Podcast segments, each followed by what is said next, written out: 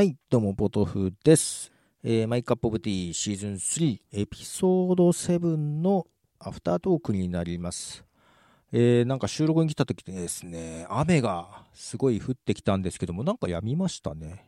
うん、なんか名古屋は結構雨が降ってはいるけども、予想よりは若干それていってくれてですね、あの、まだまだそんなに被害はなくてよかったかなっていうとこですが、ね、今回ちょっと皆さんのとこどうでしたでしょうか。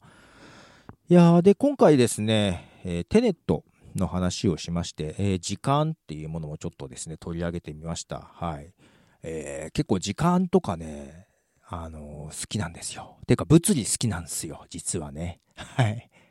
で、この間、あのそんな理科の時間の吉安さんと、名古屋市科学館でね、ちょっとご一緒させていただいて、で、宇宙の展示とかの話もちょっといろいろ聞いたりしてるんですけども、そこら辺もね、だから、もともと好きだからさ、すごく面白くてさ、そんな話もしたいんですけど、なんかこの辺って、その音声だけだと難しいよね。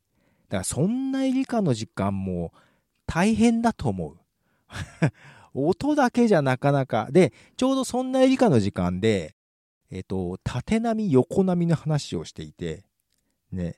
で、えっ、と、まあ、ポッドキャストで説明されてたんだけど、その名古屋市科学館にさ、その縦波、横波の、その説明をする、実際に体感する模型というか、装置があったわけですよ。で、それやってみて、あポッドキャストで言ってたのこういうことかっていうのがね、体験できまして、これ絶対ね、音だけじゃ分かりにくいよね。まあ、まあ映像があってもどうか、やっぱ体験しに行くといいなと思いましたね。で、なんか前に、その科学館だったかな？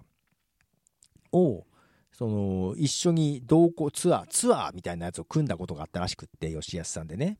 うん。オフ会、オフ会でただ集まって、えー飲んだりっていうのはあんま好きじゃないみたいな感じだったんで、その美術館とか、美術館じゃない、科学館とか、博物館とか、そういうとこで、あの、説明しながらのツアーっていうのをやったことがあるらしくって、いや、けどそういうのね、いいと思う。ああいう、えーそんな理科の時間みたいなやつは。いや、一緒にちょっと回らせていただいて、すごい面白かったです。ただね、ちょっと情報がいっぱいありすぎたんで、ちょっと整理しながら一人でもう一回行きたいなと思ってるんですけどね。はい。けど、ああいうのはね、あの美術館もそうですけど、詳しい人と一緒に行ったりすると面白いですよね。で、なんか、まあ美術館で音声ガイダンスとかあったんだけど、なんか科学館でも欲しいよね、音声ガイダンスとかね。あるといいなと思いました。はい。ということで、次回エピソード8、どういうの、何にしようか、まだちょっと考えてないんですけど、なんか、ポッドキャストについてもちょっと話したい気はすんだよね。このチャンネルとかが始まってさ、いろいろ思うところはあるわけよ。あと、最近のね、うんまあ、スポティファイが熱心なのはいいんだけど、まあ、なんか、なんだろうな、商業商業してて、まあ、やりたいことはよく、よくよくわかるんだけど、なんかなーっていう思いとか、あと、なんだろう、ポッドキャストコンサルしますみたいなね、あと、制作しますみたいな会社というか、そういうとこはいくつかあるわけよ。自分もなんかひっそりやってたりはするんだけど、なんかその辺もね、いろいろ思うところはあるよね。それとは違うコミュニティが大事だし、そっちの方が楽しいっていう思いもあるからさ、まあ、あの、ビジネスでやりたいっていう人のお手伝いは頼まれたらするけど、自分自身もあんまり燃えないね。うん。まあ、悪くはない。うん。あと、やっぱり、やっぱお金の匂いがあった方が発展するのは間違いないからね。YouTube とかもそうだけどさ。やっぱお金を生まないようなところはやっぱりね、いまいち伸びきらないからさ。まあそういう意味じゃいいんだけど、ただ、Apple Podcast がどこまで行くかっていうのはちょっとまだ微妙だよね。で、あの、Android 対応しなきゃダメだよね。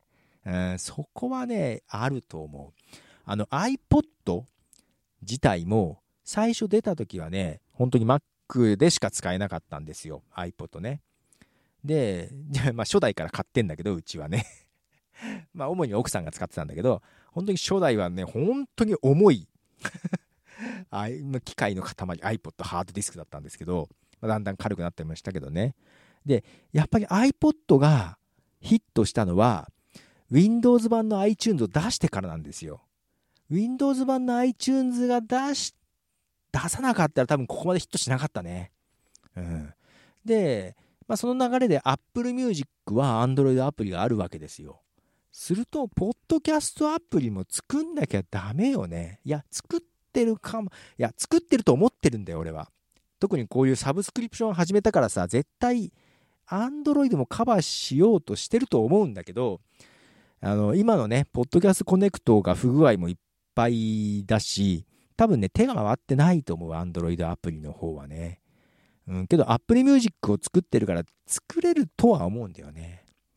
いや、それこそ前はね、iTunes に、ね、音楽もポッドキャストも一緒になってたからさ、分けなきゃよかったのにね、とは思うんだけどね。まあ、ただ、今回のその、サブスクリプションのところは結構作り変えなきゃいけないと思うから、その iOS のね、Apple Podcast も多分結構作り変えてるんだと思う、裏側は。見た目はそんな大きな変化なかったけど、だから Android でそっちが多分ね、間に合ってないんだろうね。で、優先順位的に、まずは、この iOS とさ、Mac 用のやつを安定させなきゃいけないから、そっちの方にリソース取られてんだろうね。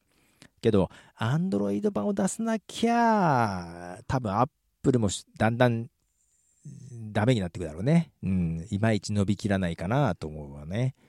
で、Spotify が日本でどれぐらいにサービス開始するかだけど、どうかな？なんか力の入り方がね、うん、まだ見えないね、その日本のそのサブスクリプションはね。で、やったとしても、方法としては結構めんどくさい方式。えっ、ー、と、パトレオンとか A キャストと似たような方式だから、あ、こんな風になるのかなってのは自分ではわかるんだけど、あんまり使いにくいんだよな。うん。今ね、なんだかんだいいのがサブスタックなんだよね。けどサブスタック文字化けするんだよな、アプリによって。とかですね。今一長一短です。いろいろありますが。うん。